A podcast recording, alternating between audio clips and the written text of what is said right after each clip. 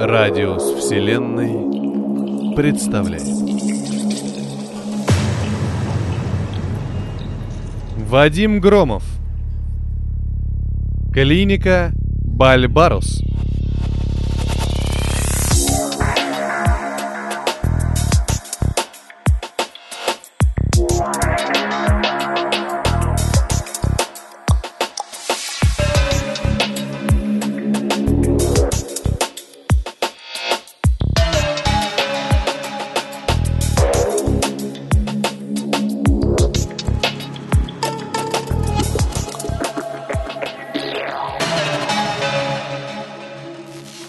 Ричард Строн Лиланд Тренби сидел в удобном кожаном кресле за чашкой горячего черного кофе и со свежей газетой в руках в своей уютной квартире на Хайленд-стрит, 27. Была суббота.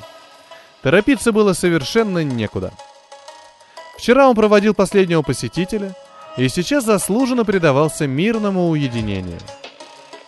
В своей частной нотариальной практике – он редко находил время для изучения пестрых заголовков газет, кишащих разнородными кричащими слоганами, обнажая читателю лишь часть полуправды, содержащейся ниже в тексте. Но уже почти месяц он с интересом наблюдал за публикациями в прессе. Его очень интересовали небольшие заметки, которые печатались в основном на шестой-седьмой странице, не самым крупным шрифтом. Таких заметок он уже насчитал 19. И это за три с небольшим недели. Пролистывая вторую полосу, он обратил внимание на небольшое, но очень изящно оформленное объявление, которое гласило «Клиника Бальбарус. Дайте своему мозгу раскрыться на все сто». Ниже телефон и адрес. По неведомой ему причине Ричард перечитал это объявление трижды – Интересно, что не подразумевает под словом «раскрыться»? Он поглядел на объявление еще некоторое время, затем отложил газету в сторону, забыв о первопричине, по которой ее, собственно, и раскрыл. Допив кофе, он оделся и вышел на улицу.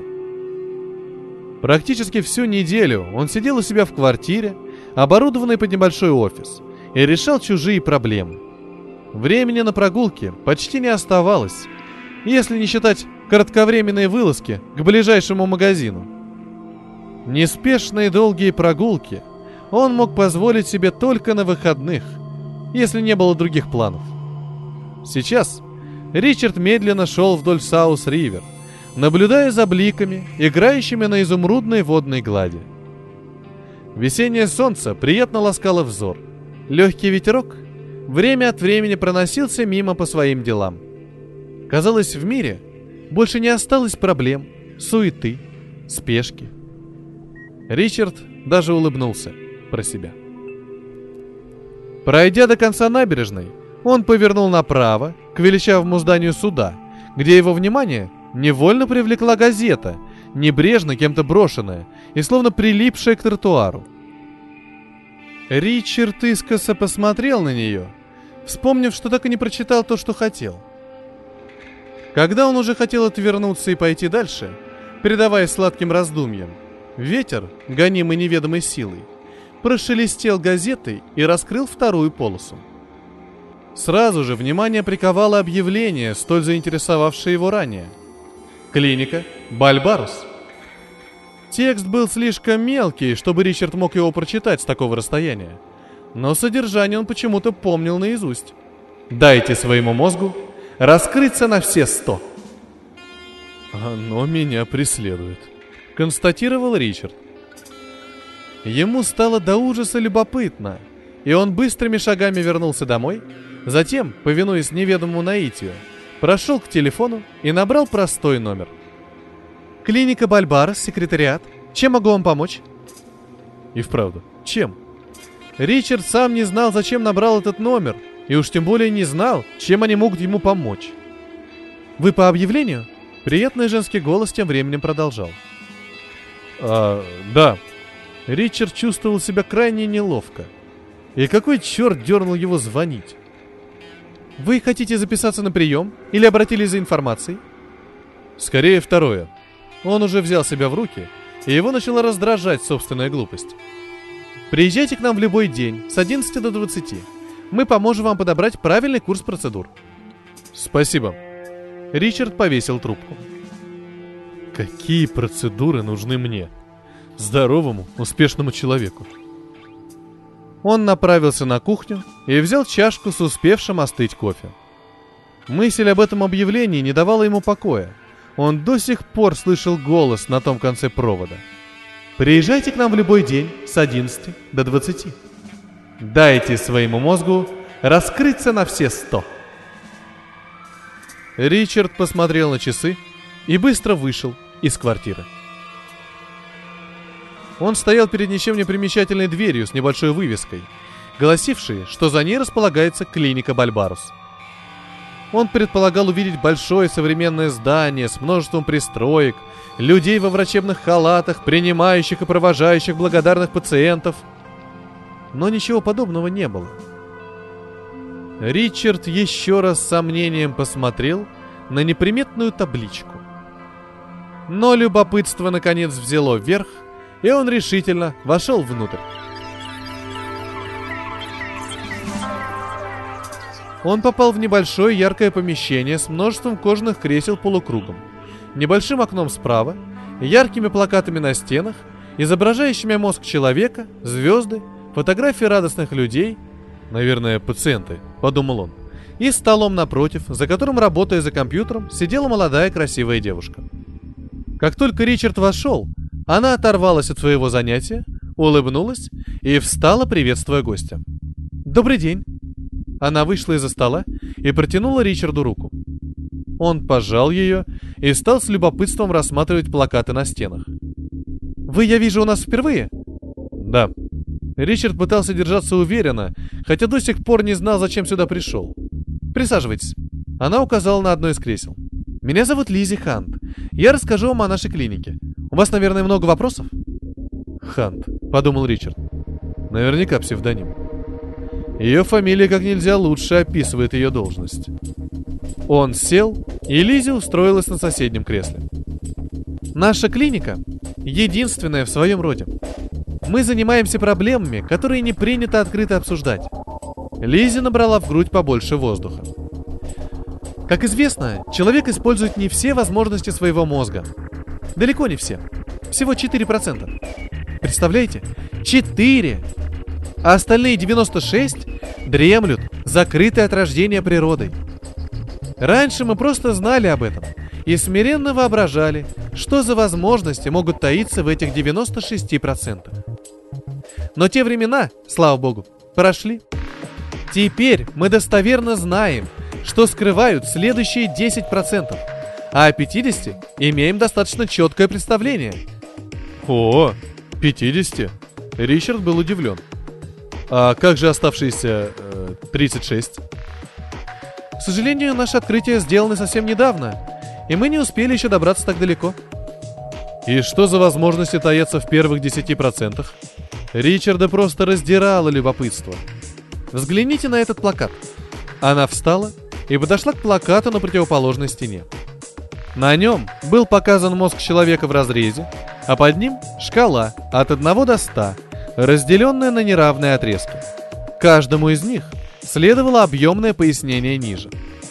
Смотрите, она показала отрезок 1.4. Это та часть функциональности, которая дается человеку от рождения.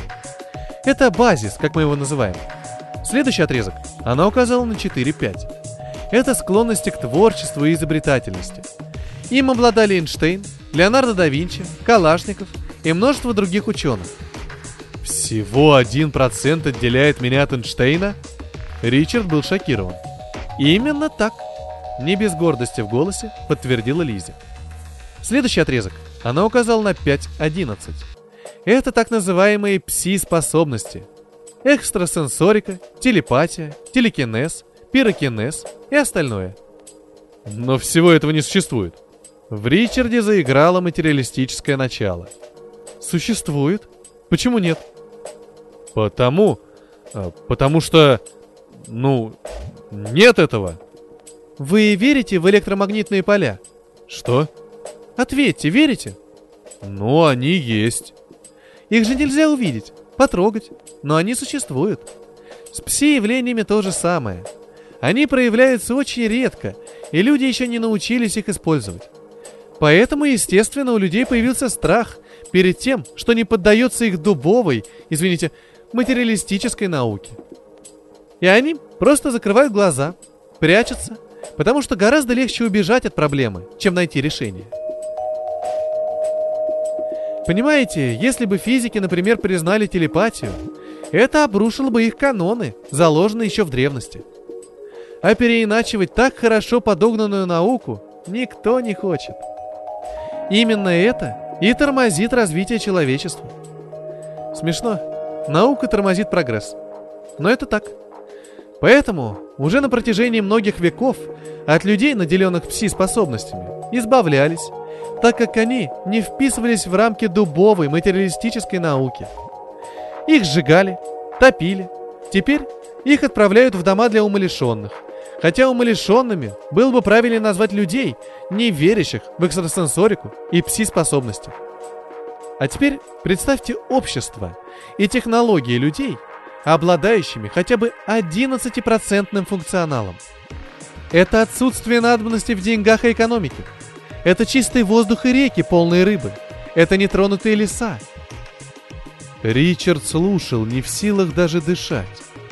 И это только 11%? Отрезок 11-14 – это левитация. Но... Опять вы за свое. Лизи сукоризной посмотрела на Ричарда. Хотя я понимаю, принять это сразу сложно. Ведь веками нам под страхом смерти насаждали культ материализма. Вот на этом наши практические исследования на данный момент закончились. Все остальное еще не проверено на практике. Вы хотите сказать? Да, мы нашли способ раскрыть резервы мозга, закрытые изначально природой. Лизи переполняла гордость. Ричард потерял дар речи окончательно. Но сначала я закончу со шкалой. Далее 14.21. Телепортация. Предположительно. 21.27. Астральные путешествия. Так называемый вид. 27.42. Торсионный контроль. Что это? Проще говоря, это контроль над энергией и материей. Это создание любых предметов и энергий, не виданных человеком доселе, буквально из ничего. И обратное – уничтожение любых энергий и материй. Как? Силой мысли, конечно. 42-54 – единение. А это? Это такое состояние общества, когда все мысли всех людей связаны между собой во что-то наподобие сети. Проще говоря, это групповой разум. 5464 предоставляет доступ к всеобщему хранилищу данных. Как бы объяснить? Все, абсолютно все открытия человечества, начиная с колеса, совершались не самим человеком. В моменты крайней нужды того или иного решения у некоторых людей на долю секунды открывался доступ к хранилищу, из которого они, сами того не подозревая, черпали нужную им информацию и затем думали, что нашли решение сами. Недавно ученые доказали, что мозг человека по своему физическому устройству не может самостоятельно не только совершать открытия, но даже думать. А как же тогда? Мозг — это всего лишь посредник, что-то вроде старых модемов между хранилищем и человеком. Мыслительный процесс происходит не в мозгу, а в энергетических слоях человека. А мозг всего лишь предохранитель и модем, в котором отключено большинство каналов для получения информации. Мы же можем их включить. Так вот, отрезок 5464 предоставляет полный и неограниченный доступ к хранилищу. Там собраны все изобретения, законы и теории, которые содержат в себе Вселенная – Наша и все остальные. Лизи замолчала. А дальше? А по поводу оставшихся 36% мы не имеем даже смутного представления. Ричард обратил внимание, что этот отрезок на плакате был помечен серым цветом как зона нераскрытого функционала. И вы говорите... Да, мы в силах открыть необходимые каналы в мозге, чтобы он начал получать информацию в более полном объеме. По спине Ричарда пробежал холодок. И сколько? Сколько это будет стоить? 10 тысяч за один процент. Сколько? Я понимаю, это большие деньги, но, по-моему, оно того стоит. Ричард прикинул. Если снять деньги со всех его счетов, и если потратить его накопление на новую машину, то не продавая квартиры, он может купить где-то 20%. Этого вполне достаточно. Для начала. Он решился. Я куплю 20%. Отлично. Лизи прошла к столу и достала бумаги. Я бы советовала купить проценты до отрезка 21-27. Если вам понравится, вы можете в любое время купить еще. Я согласен. Руки Ричарда дрожали. Заполните, пожалуйста, эти документы. Расширение произведем завтра в полдень. С вас 170 тысяч долларов. Она протянула ручку. Будете расплачиваться наличными или чеком? Э, чеком. Отлично. Ричард, дрожа, достал чековую книжку, нацарапал сумму 170 тысяч долларов. Расписался и протянул чек Лизе. Спасибо. Вы сделали правильный выбор. Ричард не помнил, как добрался домой.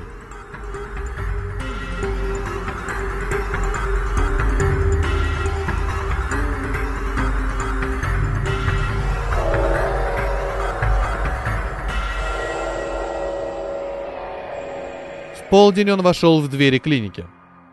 Улыбающаяся Лизи горячо поприветствовала его и предложила пройти в соседнюю комнату. Располагайтесь, доктор сейчас подойдет. Лиззи вышла, а Ричард на негнущихся ногах прошел к кожаному дивану и опустил себя в его объятия.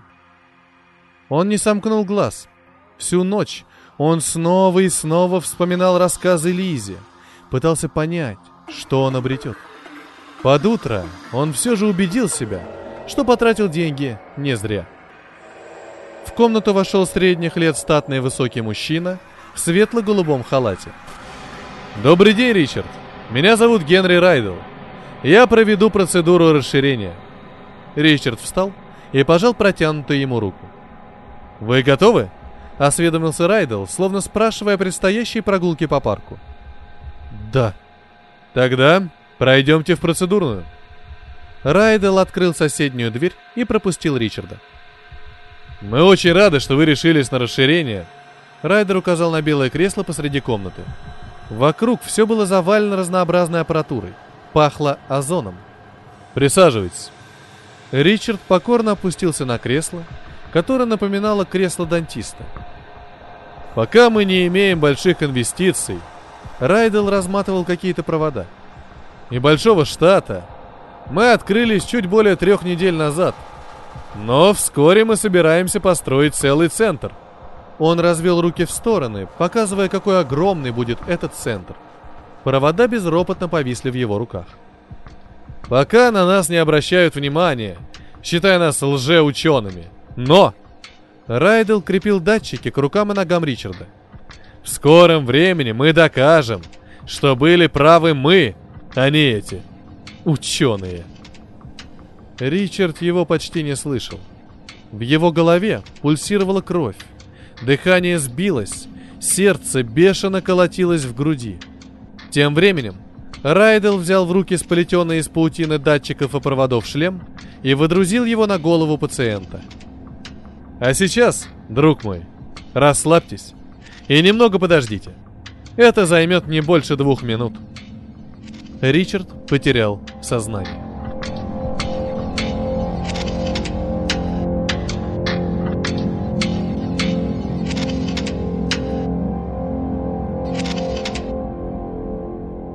Он очнулся от резкого запаха нашатыря в соседней комнате, лежа на кожаном диване. Мысли путались, он не мог сосредоточиться, вокруг все плыло в тумане. «Ричард?» Лизи села рядом. «Ну, наконец-то вы пришли в себя». «Что?» В горле пересохло, он едва мог говорить. «Что произошло?» «Ничего страшного. Разные люди по-разному переносят эту процедуру. Все получилось? Да, не волнуйтесь, все прошло гладко. Но и я... Нужно подождать, пока мозг приспособится к изменениям. На это может уйти день-другой. Лизи помогла Ричарду встать. Мы вызвали для вас такси. Оно уже дожидается у входа. Придите домой, отдохните. Вот увидите, вы скоро почувствуете перемены. Ричарда шатало и тошнило. Но он вышел из клиники, забрался в такси и стал молиться, чтобы живым добраться домой. На следующий день он проснулся и ощутил, что недомогания исчезли. Он был бодр, мысли его были ясны. Посмотрев на время, он присвистнул. Он проспал 22 часа. Ричард посмотрел на шторы, закрывающие яркий дневной свет. И внезапно ощутил запах гари. Он вскочил и стал оглядываться, затем пошел на запах. И через мгновение, прямо перед ним, вспыхнули шторы. Языки пламени облизывали потолок. Ричард в панике набрал воды и потушил очаг. Что за чертовщина? Пирокинез! Эхом отозвались в голове слова Лизи. Работает! Ричард был вне себя от счастья. Только бы научиться управлять своими новыми качествами. Так, о чем я думал, когда смотрел на занавески? А солнце! Тут же задымились обои на противоположной стене. Черт! Выругался про себя Ричард и плеснул воды на стену. Как же это сложно. Теперь нужно контролировать каждую свою мысль. Внезапно он ощутил присутствие человека и смог услышать. Что у него опять случилось? Ни одного спокойного дня. В дверь постучали. Если его нет, придется ломать дверь. Ричард помотал головой. Чей это голос? Телепатия. Перед ним снова всплыла из памяти Лизи обстановка клиники. И через мгновение он обнаружил себя стоящим посреди приемной. На него с недоумением смотрела Лизи. «Как вы?» Она встала из-за стола. «Да я сам не...» «Телепортация!» Ее лицо озарилось. «Вы первый пациент, который появился у нас снова после расширения». «Я случайно. Сам не знаю. Я пойду». Ричард повернулся к выходу. В глаза бил яркий солнечный свет. Лизи закричала. Ричард повернулся и остолбенел. Угол комнаты пылал ярким пламенем. Ричард бросился на улицу, вышел и встал не в силах пошевелиться. Толпы призрачных теней безмолвно перемещались по улицам вместе с людьми. Они проходили друг сквозь друга, но не могли знать о существовании друг друга. Экстрасенсорика. В небе парили толпы бесплотных созданий, черных, белых, сияющих и темных, как ночь. Внезапно Ричард ощутил, как огромный поток информации обрушивается на него. Это были мысли тысяч людей. Они лезли в голову одновременно, кричали, умоляли, бились в его сознании. Вскоре это стало невыносимо. Ричард закричал и осел на тротуар. Он не разделял мир духов и людей. Все слилось в единую серо-желтую массу, освещаемую сверху ярким солнцем. Солнце. Нет! Ричард попытался закрыть глаза, но было уже поздно. Несколько машин загорелись и взорвались на другой стороне дороги. Ричард не замечал паники вокруг, людей, спотыкающихся об него. Он думал только об одном — попасть домой. А там... Внезапно он обнаружил себя стоящим в своей квартире. Дверь была выбита, но внутри было пусто. Он чувствовал, как его мозг разрывается от напряжения и боли. По комнате проплывали безмолвные призрачные фигуры, исчезая за стенами. Теперь уже миллионы мыслей пытались проникнуть в его мозг. И не только мысли людей. Внезапно одна из фигур остановилась и направила свои пустые глазницы на Ричарда – Такого страха он никогда в жизни еще не испытывал. Его сковал ледяной ужас. Неожиданно фигура направилась к нему, пристально глядя Ричарду в душу. Не теряя ни минуты, Ричард открыл окно и залез на подоконник. Острая боль пульсировала в висках. Миллиарды чужих мыслей кричали глубоко в подсознании.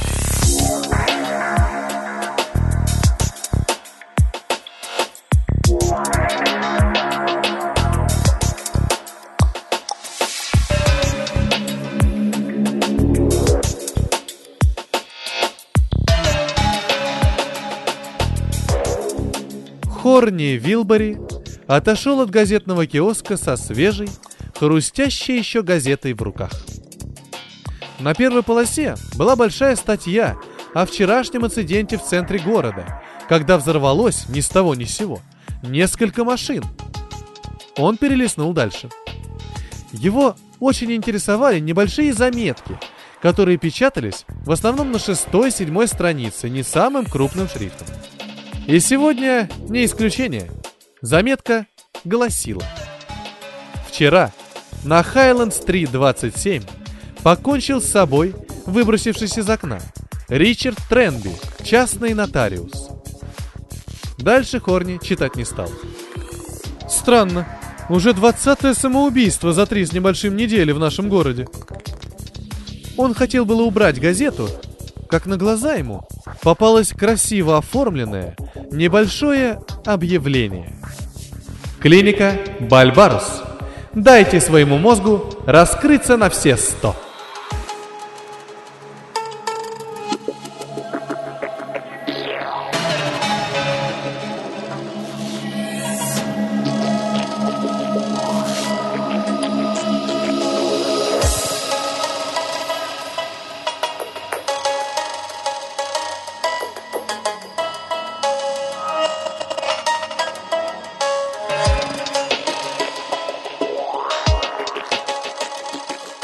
Это был рассказ Вадима Громова «Клиника Бальбарус».